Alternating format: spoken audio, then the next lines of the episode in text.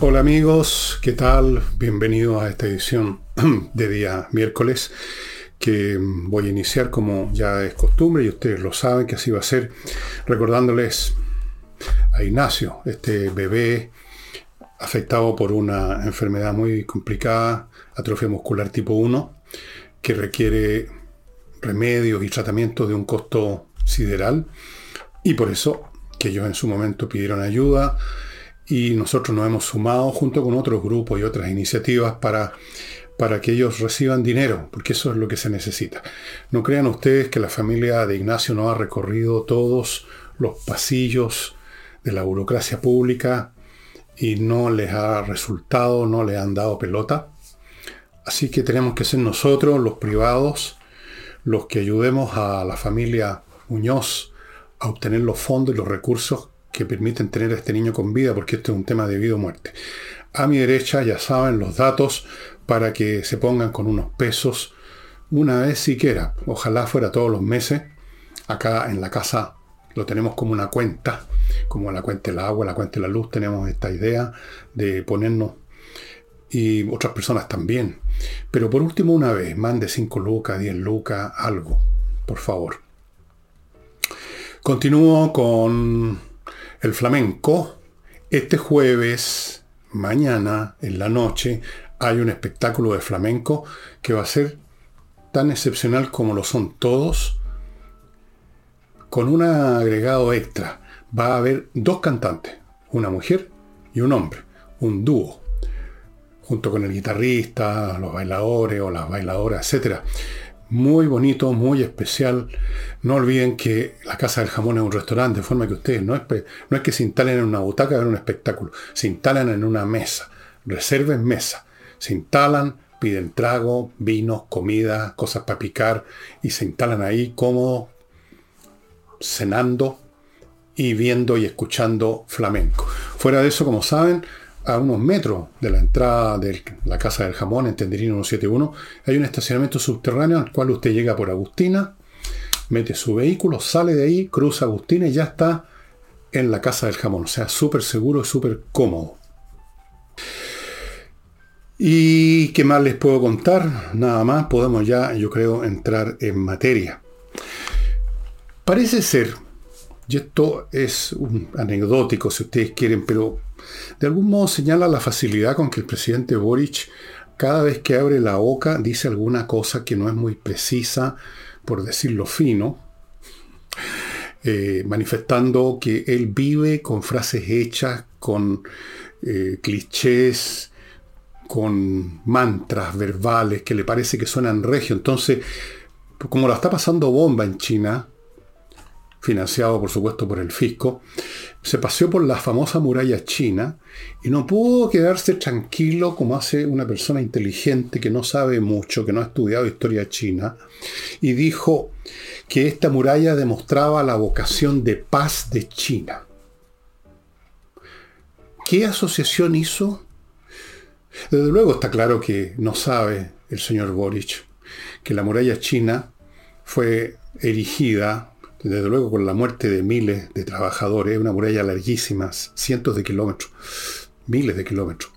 Fue erigida por razones militares, no por una vocación de paz. Fue para ponerle una barrera, fue una trinchera, fue una barricada para las hordas de bárbaros que asaltaban todo el tiempo en una oleada tras otra a China, el imperio chino, algunos de los imperios de, la época. Eh, entonces no es una demostración de vocación de paz, es una obra militar. Eh, si cree que los chinos o que China continental tiene voluntad, tiene una vocación de paz, ¿por qué no le va a preguntar a los habitantes de Taiwán? Que todos los días ven provocaciones militares con abarcos y con aviones de combate chinos. Día por medio tienen que escuchar a algún dirigente, a Xi Jinping, porque es el único que manda en China, a los demás los ha ejecutado, los ha fondeado, eh, anunciando que podrían hacer la guerra, que no, que no descartan otros métodos. Esa es la vocación de paz de China.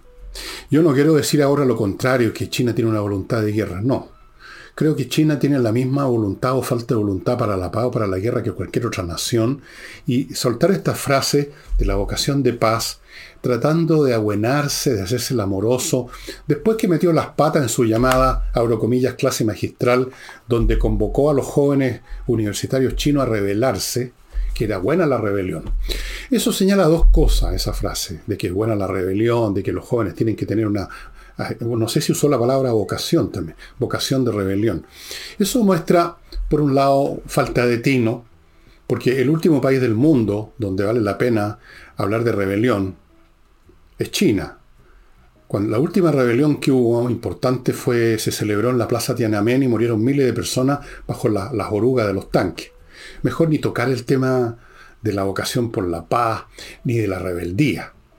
Fuera de eso, estos jóvenes desprovistos de, de, talento, de conocimiento y de inteligencia, estos jóvenes de estas últimas generaciones que se educaron viendo simplemente televisión o internet y que no saben nada, no saben ni dónde están parados, son muy dados a considerar la rebeldía en sí como algo bueno en sí, que es una postura tonta, la postura del rebelde porque sí. Eh, soy rebelde porque no me gusta lo que me rodea, soy rebelde porque todo es injusto. todas esas posturas facilonas mientras alguien lo está financiando, la mamá, o en este caso el país, que es el que paga el viaje a China, o alguna ONG, o una beca conseguida con algunos amigos.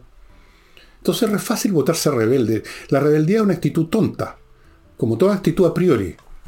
Una cosa es considerar que tal o cual institución o estado de cosas concreto, de acuerdo a un análisis concreto, inteligente y basado en datos, es defectuoso y hay que corregirlo. Eso es una cosa. Y otra es declararse rebelde per se y por lo tanto llamar a la rebeldía así a priori. Eso es estúpido. Uno se lo puede aceptar a un cabro a 14, 15 años porque es un hecho científico, como me decía un psicólogo, que los cabros chicos son medio, medio lesos, porque no tienen experiencia, no saben nada, son arrogantes. Pero ya un hombre de 35 años que además llegó por un milagro o por una locura al país, a la presidencia, debería tener un poquito más de cuidado, ¿no? O sea, fue a hablar de rebeldía a China. O sea, esto es como ir a hablar de la cuerda en la casa del ahorcado, más o menos. Bien, una boricosas más. ¿Se acuerdan de las piñericosas? Bastaba que Piñera le pasara una cosa mínima, se tropezaba en una piedra y se caía, y cómo se reía la izquierda, la oposición en esa época. Hubo, humor, abro comillas, porque eran muy fome, unos supuestos humoristas que hicieron el negocio con las piñericosas y con los chistes y hacían unos dibujos. Eso no era nada. Estos sí que son estas sí que son metidas de pat y tonterías, pero de eso no se dice absolutamente nada por nuestros comunicadores progres. Bueno, vamos a cosas más serias ahora. Aunque no deja de ser serio tener un presidente de esta catadura, ¿no? La Contraloría va a preguntar por oficio, va a mandar un oficio al gobierno, a la moneda, para que explique por qué este señor Crispy, este, este otro de estos entes de barbita y bigote que pululan en Chile en estos tiempos, porque este señor Crispy, que es el jefe del equipo de asesores de su excelencia, el presidente de la República, se niega a asistir a la Cámara de Diputados a dar explicaciones, a dar información sobre el tema que a él le compete, porque estuvo metido en medio del asunto de estas transferencias de dinero a las fundaciones. Se ha negado dos veces. Se ha negado dos veces. La Contraloría dice que dio, más bien dicho, no es que dice, dio cinco días hábiles para que la moneda dé cuenta, explique los argumentos en virtud de los cuales, porque se está tapando, se está la moneda entera está defendiendo a Crispy, por qué creen ellos en la moneda que es correcto, es adecuado que no, no vaya, no asista a esa comisión, la comisión que hay en la Cámara. Eh, el, presidente de la Comisión Investigadora, el señor José Miguel Castro, que milita en Renovación Nacional, eh, parece que lo podría llamar de nuevo, pero por el momento está esperando que resuelve la Contraloría y qué sanciones salen de eso. Bueno, ¿Cuál es la explicación de que este individuo de apellido Christie no vaya, no quiera ir? Hay dos explicaciones que pueden funcionar juntas o aisladamente. Una es que no quiere ir, no se atreve a ir, porque en el interrogatorio se va a revelar que él y otros, incluyendo su jefe en la moneda, están metidos hasta el cogote en esto, porque eso forma parte de un plan general para ir financiando estos organismos llamados fundaciones, para a su vez vayan a, los más distintos rincones y ámbitos y esferas y niveles de la sociedad a adoctrinar a las nuevas generaciones que son cada vez más fáciles de convencer de cualquier idioteo hoy en día. Porque están menos preparadas, porque, como dije, crecieron y nacieron viendo pantallitas y nada más.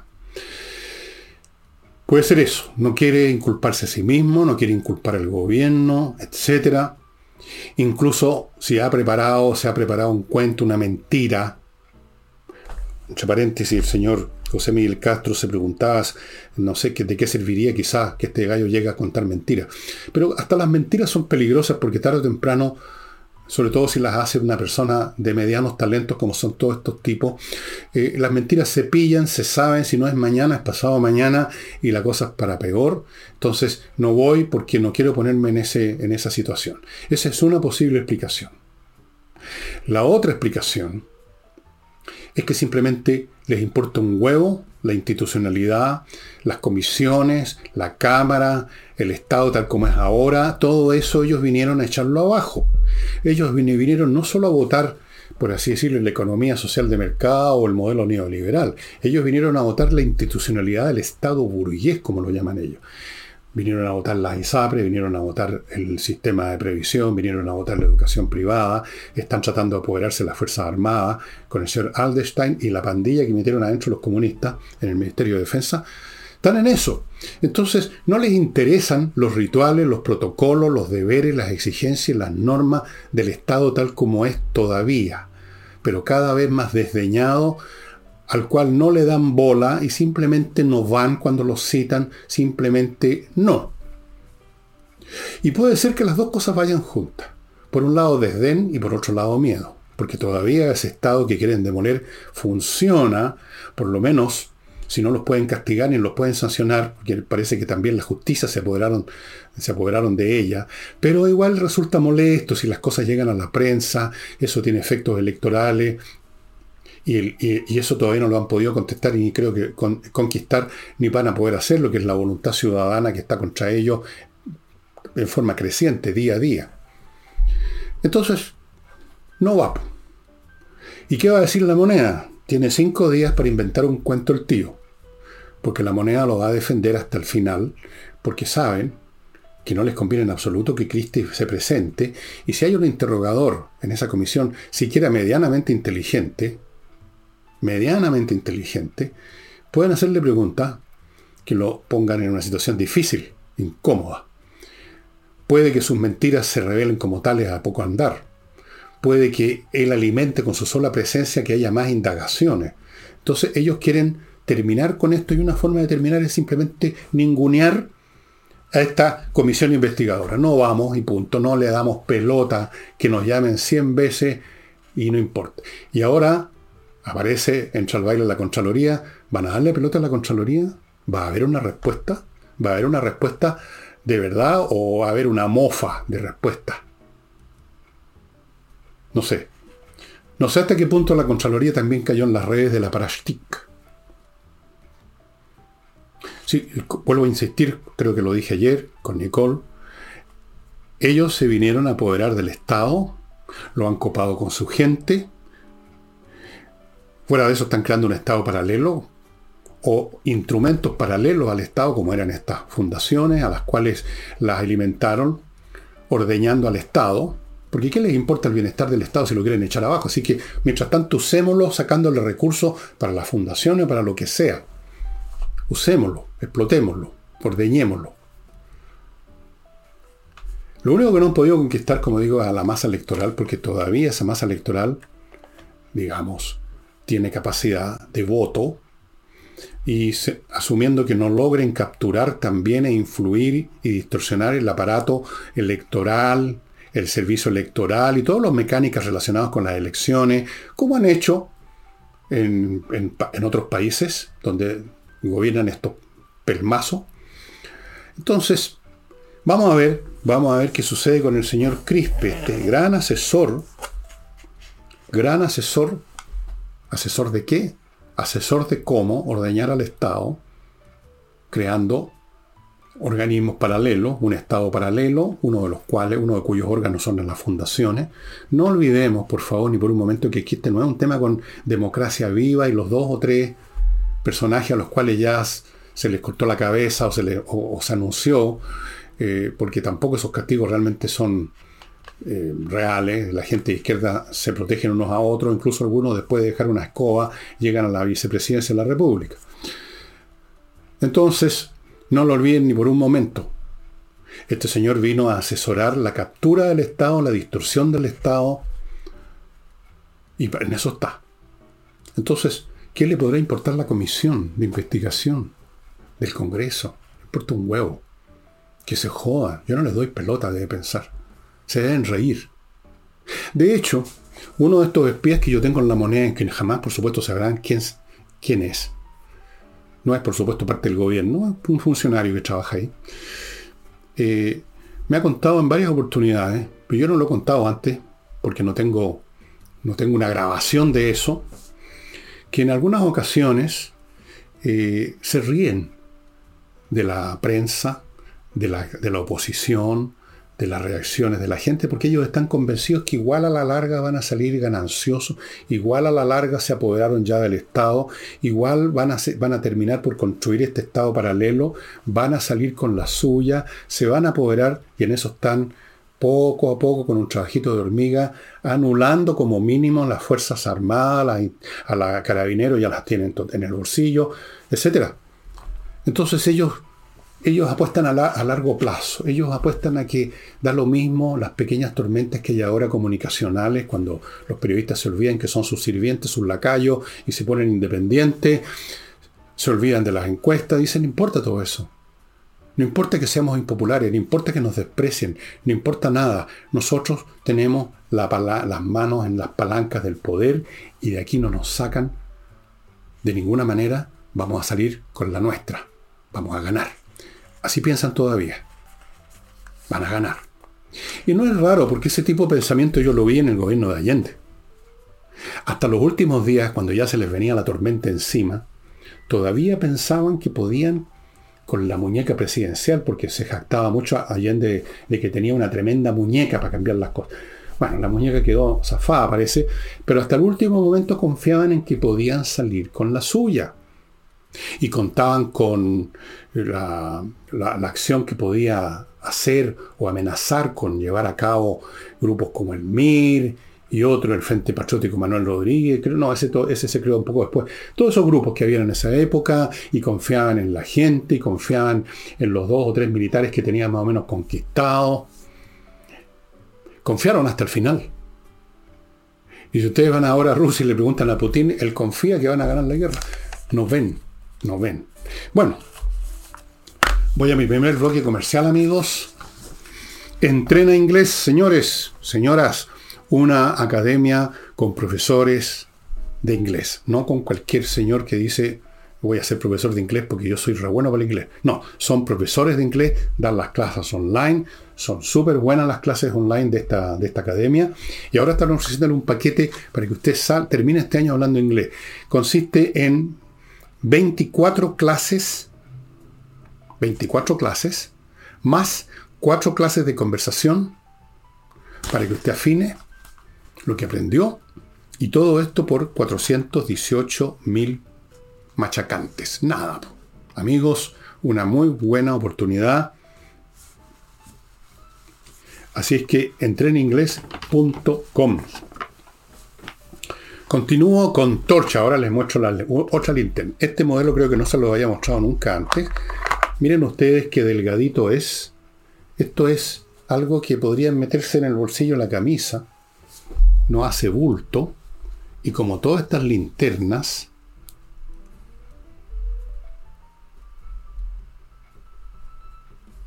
tiene una potencia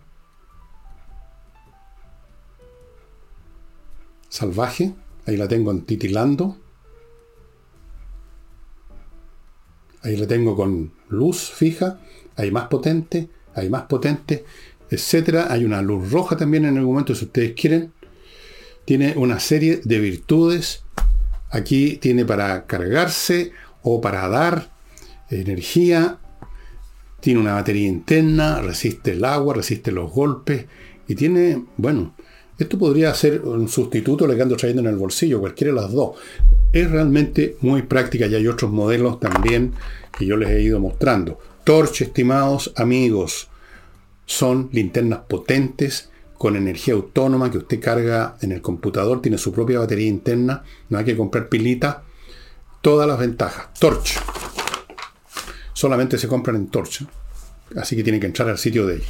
Continúo con Fastmark, que es una empresa que lleva a cabo transporte internacional de mercancías desde Estados Unidos a Chile, desde Miami a Chile, en barco, por vía aérea, lo que sea para su empresa. Y también ofrece un servicio de courier para ciudadanos privados que quieran comprar algo en alguna tienda en Estados Unidos y pueden confiar eso, el traerles eso a fastmark.cl. Fastmark.cl, una gran empresa chilena que nos conoce bien, sabe lo que queremos, lo que necesitamos. Y termino este bloque con este producto que les he mostrado unas 400 millones de veces. Oxinova, este polvito que mezclado con agua, esto es como sobre sopa, y se forma una sopa, pero no una sopa para comérsela.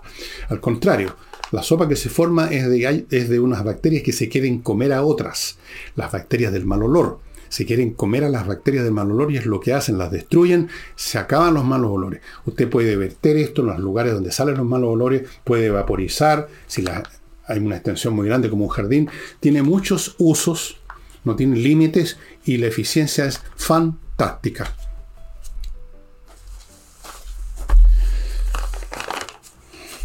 Bueno,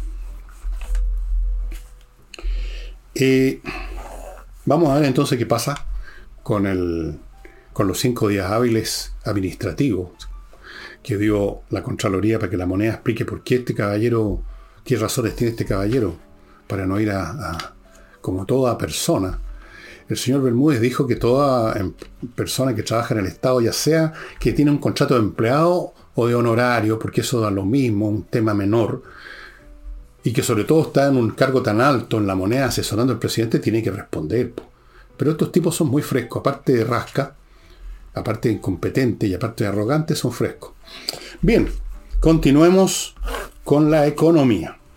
Como ustedes saben, y lo hemos conversado aquí innumerables veces, para la izquierda, para esta izquierda específicamente, no le interesa el tema económico. No es prioridad. No está en sus lenguajes, no está en sus agendas. Cuando lo llegan a mencionar es casi como molesto, porque tan, ¿hasta cuándo me joden con eso? Dicen. Yo me acuerdo una vez eh, cuando trabajaba en la televisión y había una candidata de izquierda y le pregunté por una cifra y se molestó hasta cuándo con la cifra. No les gusta esa. Ellos son del discurso, el cantinfleo de la revolución. Les importan un huevo las cifras. La economía se la meten, ustedes saben por dónde. Entonces, en cualquier momento están llevando a cabo iniciativas que no tienen en cuenta las necesidades de la economía. Por ejemplo, hace un tiempo atrás, un grupo de congresales de izquierda, entre los cuales se cuenta Adriana Muñoz, que ya lo conocí en la universidad, Alejandro Guillé, que lo conocí en mi pega, y otros fulanos que no los conozco personalmente, presentaron una iniciativa para disminuir el horario de los trabajadores del comercio. Que había que limitar el horario, que si fueran antes para su casa. Ellos primero promovieron la idea de que fuera a las 7 de la tarde que se acababa todo, o sea, uno no alcanzaba a ir a comprar, porque la gente va a comprar cuando ha salido sus propias péganos, ¿verdad? Parece que no pensaron en ese detalle, simplemente démosle más horas de descanso a nuestros compañeros trabajadores de las tiendas. Después quedó el proyecto a las 8 tenían que cerrar. Salvo domingo y festivo, a las 6. O sea, si usted va a un mall un fin de semana y la gente va al mall a comprar, pero también comen, se dan vueltas y esperan y pretenden que esté hasta más o menos tarde abierto. No, no podría. A las 6 de la tarde se acabó la cuestión. Así que vaya corriendo en la mañana, tempranito. Y en la semana, hasta las 8. ¿A qué hora sale usted la pega, señora? Señor, ¿cuánto se demora en, en salir y en llegar a algún otro lado? No se les ocurrió. No se les ocurrió tampoco si esto les conviene o no a los empleados en realidad. Porque los empleados, muchos de ellos ganan de acuerdo a, lo que venden, tienen un porcentaje, en fin. No se les ocurrió. Y ahí está. Se está discutiendo en este momento ese proyecto que tiene en contra a todo el comercio, a todas las asociaciones y gremios que tengan que ver con el comercio, por razones evidentes. Así es como entienden el incentivar la economía la izquierda. El comercio es importante, una buena parte del Producto Interno Bruto tiene que ver con el comercio. Una buena parte de la masa laboral son personas que trabajan en el comercio. Entonces, perjudicar al comercio, acortar los horarios de venta, cosa que no alcancen a vender lo que antes vendían, perjudica a los compradores, porque ya eh, los domingos, por ejemplo, a las 6 de la tarde se cerró todo. Cuando la gente compra mucho los fines de semana, precisamente porque se dan una vuelta, van, es casi un paseo para mucha gente ir al mall y llegan tardón, se demoran en estacionar, eh, almuerzan, toman once, no están mirando el reloj. Y compran, y eso favorece a la tienda, al dueño de la tienda, a los empleados de la tienda, al consumidor, a todo el mundo. Pero no, estos señores pensaron que le estaban haciendo un gran favor a, la economía. Ahí tienen ustedes a estos genios resplandecientes. Eh, hoy, para ustedes, mañana para mí, es 18 y se supone, algunos hablan de conmemorar y otros hablan de celebrar el 18 de octubre porque fue el día en que empezó lo que ustedes saben, esto que llaman, abro comillas, el, el estallido social, en el año 19. ¿Qué es lo que se va a celebrar? ¿Qué es lo que tenemos que conmemorar? Claro que hay algunos que quieren o creo que ya tienen organizado un museo del estallido social. Sí, pues. Hay que celebrar que salió gente a quemar estaciones organizadamente. Hay que celebrar el vandalismo. Hay que celebrar a los que echaron abajo dos hoteles, le sacaron todos los muebles y se los quemaron, los destruyeron en la calle. Hay que celebrar los ataques con Molotov. Hay que celebrar las muchas tiendas, muchos negocios a propósito que tuvieron que cerrar, que se acabaron o quedaron a medio morir saltando. Eso es lo que hay que celebrar, supongo. Porque ellos lo convirtieron en una fecha épica, algo así como el 18 de septiembre, la independencia nacional, o el 21 de mayo como una cosa épica. Entonces lo ven en sus imaginaciones como un pueblo heroico que sale a las calles con los ojos en blanco, algo así como los personajes los muralistas mexicanos a luchar contra las injusticias y la iniquidad. Y lo que vimos en las calles fueron no un pueblo con los ojos en blanco, sino que un pueblo de patanes, con botellas molotov, y saqueando y robando e incendiando. Eso es lo que tenemos que celebrar, supongo.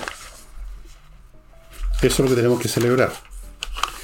Y como este gobierno está lleno de contradicciones, resulta que por un lado quisieran o aceptarían que se celebre y por otro lado están preocupados por el despelote que pudiera haber porque justo se están inaugurando los Juegos Panamericanos. Entonces, una contradicción más. Son y no son. Quieren celebrar, pero que ojalá que no se celebre tanto, que la gente esté tranquilita. Bueno, vamos a ver qué pasa para ustedes, qué es lo que está pasando, para mí, qué es lo que va a pasar. Y respecto a lo mismo, me voy a, referir brevemente a algunos dichos que he visto en una entrevista eh, al señor Carlos Peña, conocido columnista, etcétera, fue rector de la Universidad Diego Portales, no sé si sigue siéndolo, en fin. Eh, pero antes de eso, amigos, me voy a hacer cargo de otro bloque, antes de entrar a Peña, y recordarles que existe una un grupo de profesionales que se, usted ubica en gestión de condominios.cl, gestioncondominios.cl, que se encargan de gestionar la parte contable, administrativa, de papeleo de los, eh, de los condominios. Para que usted se dedique a la parte física. Ellos ven el tema de las cobranzas, de los gastos comunes, de la gente que no ha pagado, cómo hacerla pagar, el tema de las remuneraciones, las cotizaciones, Todas esas cosas. Todas esas cosas, las cobranzas, por supuesto, fundamental. Siempre hay gente que no paga a tiempo y resulta que hay que pagarle a la gente que trabaja en el edificio. Todo eso déjesela a expertos. Gestión de condominios.cl. Continúo con un nuevo auspiciador que es la clínica Alzheimer, una clínica con profesionales especialistas en el tema de esta penosa enfermedad que es tan frecuente en la gente mayor que la, se la considera prácticamente una pandemia hoy en día. Y es importante ponerse en manos de especialistas tempranamente si usted detecta en algún familiar o en sí mismo algunos signos de pérdida de memoria de cosas que no debieran olvidarse. Es normal que uno se olvide muchas cosas, pero hay algunas que no. Si se le olvidó, si iba subiendo, bajando la escala, o si se le olvidó el número de teléfono de su celular, y luego se le olvidó otra cosa más y empiezan a crecer los olvidos, vaya poniendo cuidado y póngase ya en manos de estos especialistas en la clínica Alzheimer, porque es súper importante el diagnóstico temprano, porque el diagnóstico temprano permite tomar medidas que pueden mejorar mucho el proceso de hecho, hay drogas que están ya empezando a operar, que ya han sido aceptadas por que van a la raíz de los elementos que se producen en el cerebro que llevan a la destrucción neuronal y por lo tanto al Alzheimer. Y por lo tanto es fundamental porque si ya el Alzheimer ha avanzado mucho, es muy difícil, es muy difícil ponerle remedio. Lo más que se puede hacer ahí es atender en esta clínica a los que ya están demasiado avanzados, por lo menos para que tengan una, la mejor vida posible, ellos y sus familiares. No es llegar y tener una persona con Alzheimer que de repente tiene conductas eh, destructivas para autodestructivas o destructivas a los demás y hacen la vida imposible. Entonces, amigos, está saliendo a mi derecha los datos para que usted ubique a esta clínica Alzheimer a cargo de puros especialistas. Y mm, termino este bloque con kmmillas.cl, donde usted puede vender sus millas acumuladas por sus vuelos que no vaya a usar antes que las empresas aéreas las borren. Póngase en manos de kmmillas.cl, véndale sus millas, pagan bien, siempre han pagado bien y ahora están pagando mejor. Bueno, Peña. Peña cayó en una práctica muy propia de muchos analistas, llamémoslos así, que algunos de los cuales escribieron libros casi al día siguiente, en que atribuyen lo que ocurrió ahí a un proceso, llamémoslo un poco espontáneo, derivado de factores sociológicos generales. Eso, ese tipo de argumentación ellos la consideran siempre muy profundo. Y habló, por ejemplo, entre otras cosas, dijo Peña, que la violencia se explica, se explica por el espíritu nihilista e irracional habitual en los fenómenos de masa. Yo le diría a mi estimado, no es amigo, es conocido, Carlos Peña, que es un grave error metodológico y lógico explicar un, un evento que es por definición todo evento es contingente, particular, es una variable, por una constante, porque la violencia, la hostilidad, las rabias que se acumulan en toda sociedad, cuestión que estudia un poco historia, supongo que lo ha hecho Carlos, en toda sociedad y, los signos están a la vista en la historia de toda sociedad de los tiempos más remotos en que hay registro histórico. El rencor de las grandes masas que no están arriba, la rabia, los resentimientos acumulados, el hecho que salen a, cuando tienen la oportunidad a, ejercer la destrucción. Bueno, todo eso es una constante histórica. La pregunta es, ¿cuál fue el botón y quién tocó el botón que dejó salir ese borbotón de rabia que está siempre presente? ¿O me va a decir Carlos Peña que hubo algún momento en la historia de Chile, para, limitarnos a Chile, en que no existía, que no estaba ahí potencialmente esta violencia que él atribuye a eso que llama espíritu nihilista irracional? Lo de nihilista, no sé, me parece un poquitín suticón casi. Lo irracional, sí. Eso está siempre presente. La pregunta, cuando ocurre un fenómeno particular, la causalidad sociológica y esto es una de las primeras cosas que aprendí cuando entré a estudiar sociología a los 16 años, la causa de un fenómeno específico tiene que buscarse en la causa específica que llevó a cabo el cambio, que convirtió una situación potencial en un acto particular. Esa es la causa.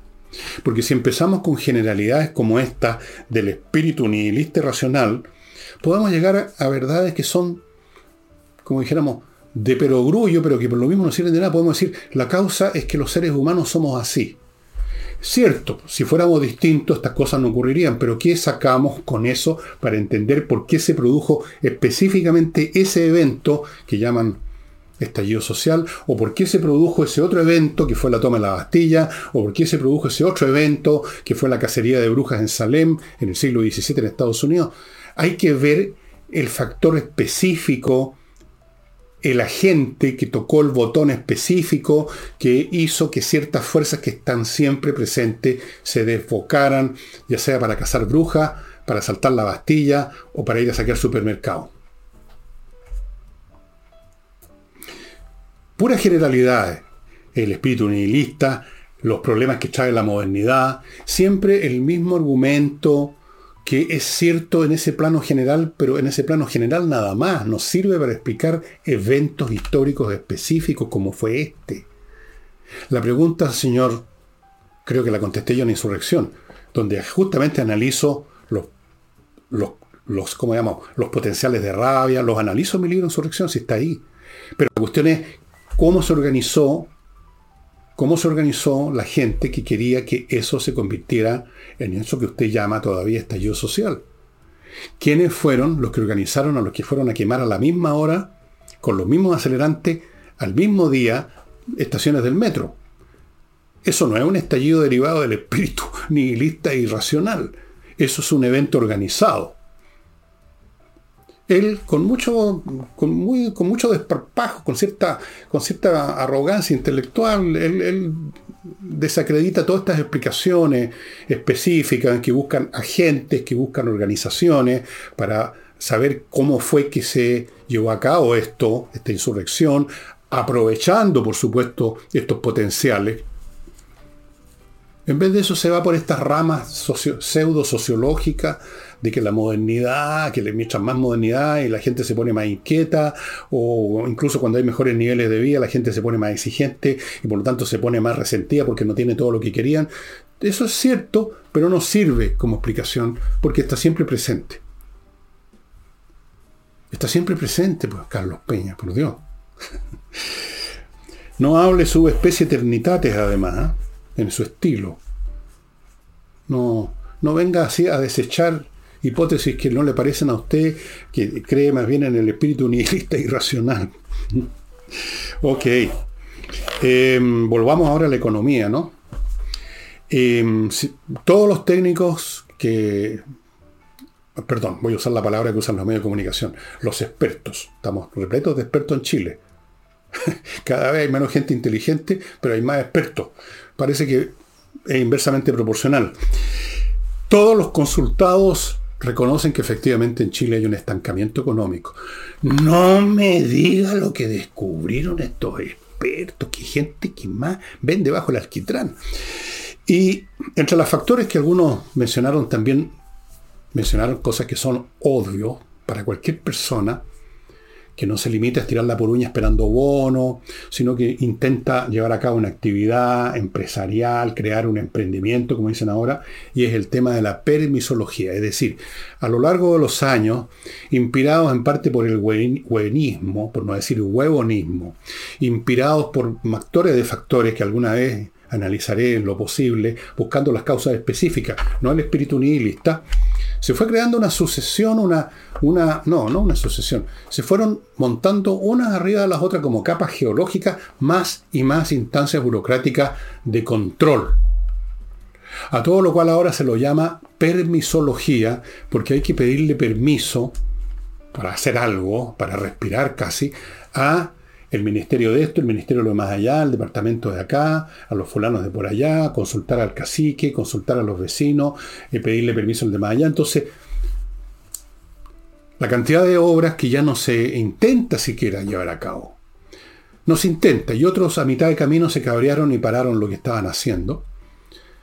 El cero de inversión que hay es, entre otras cosas, fuera de la, otra palabra que usan siempre un poco como el nihilismo y el espíritu irracional que mencionaba Peña, ¿no? Hablan de la incertidumbre. Se usa para todo el concepto de incertidumbre.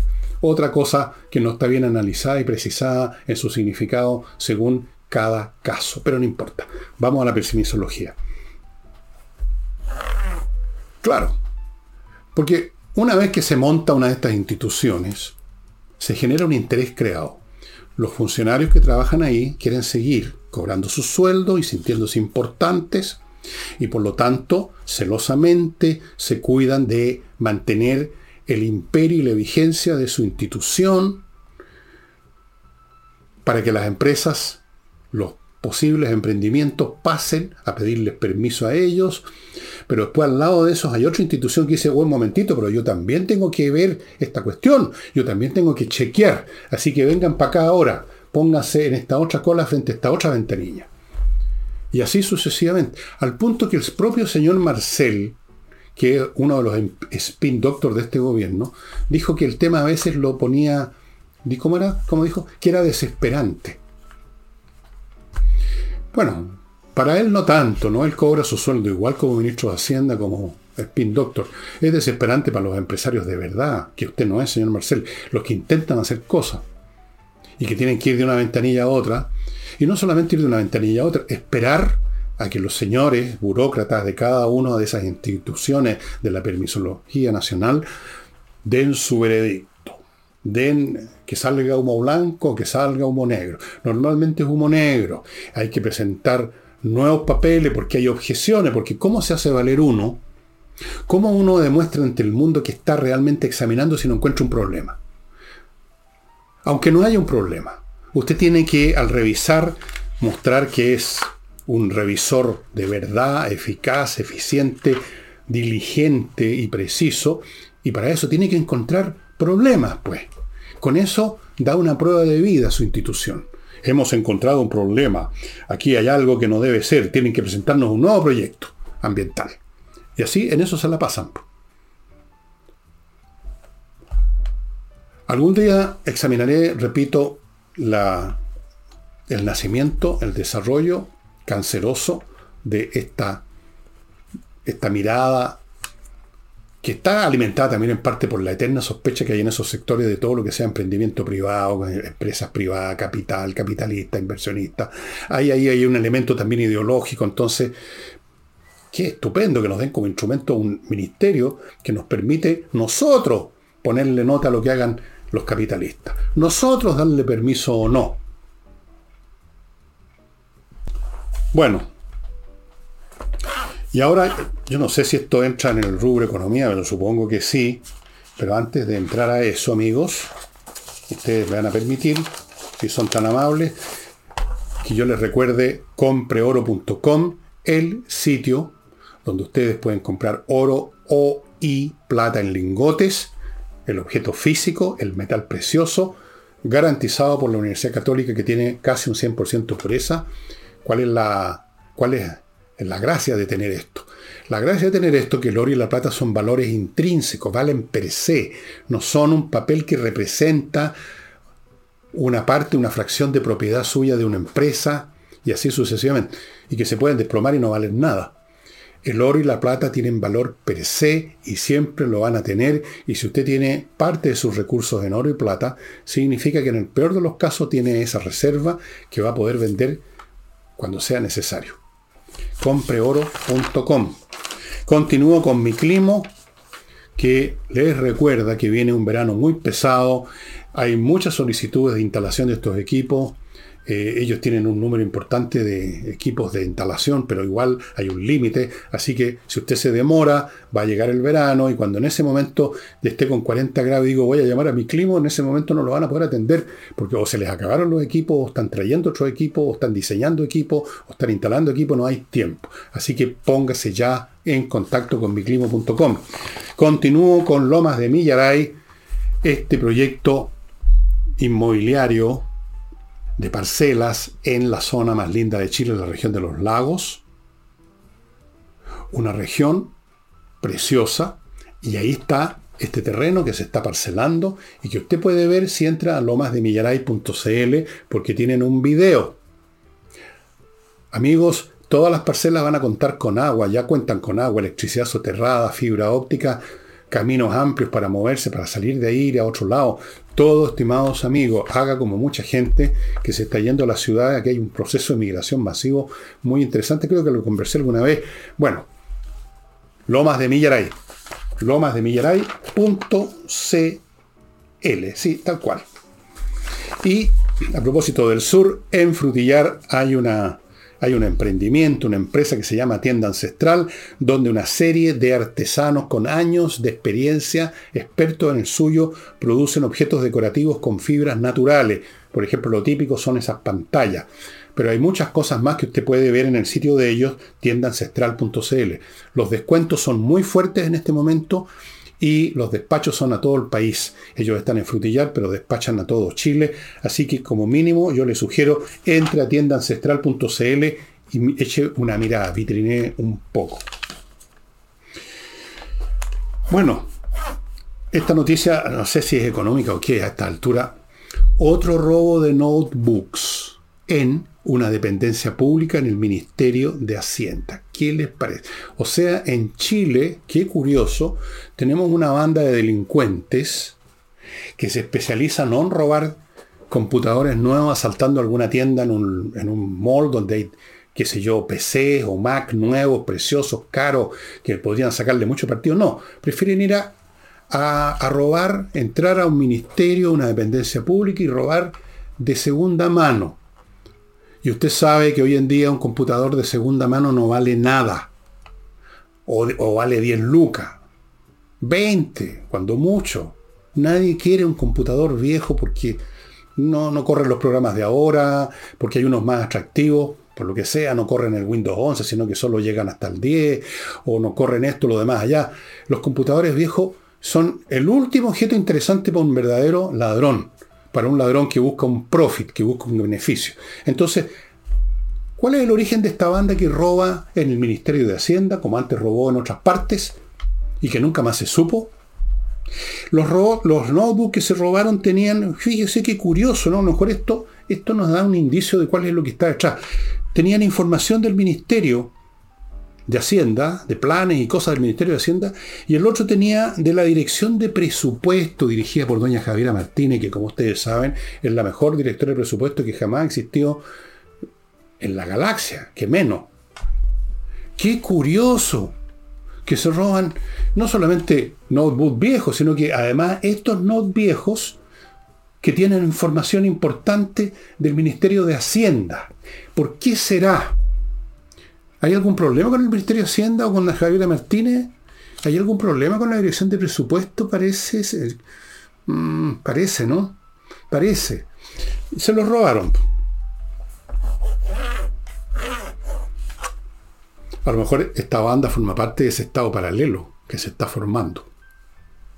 Digo yo, porque insisto, si yo fuera jefe o miembro de una banda de delincuentes, de ladrones, y se nos ocurre, en vez de robar lo que es más eficiente, joyas o dinero, no, algo que hay que revender después, complicado.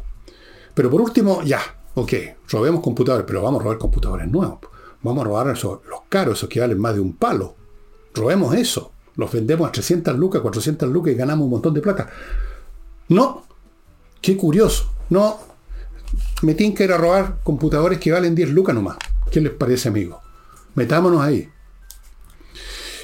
Y dicho sea de paso, la empresa de seguridad, el gobierno contrató una empresa de seguridad que debe estar formada por amigos de ellos, por cómplices, por camaradas de lucha, por, sé yo, luchadores sociales, ¿no?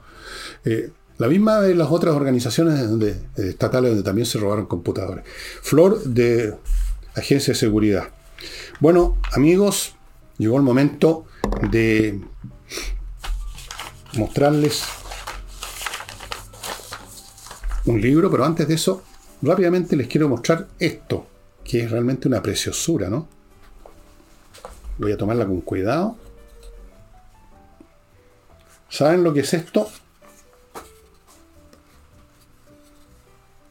Esto es el esqueleto hecho con piezas de madera y exactamente como corresponde, según los paleontólogos, según los, en fin, según los especialistas, esto es una ballena azul.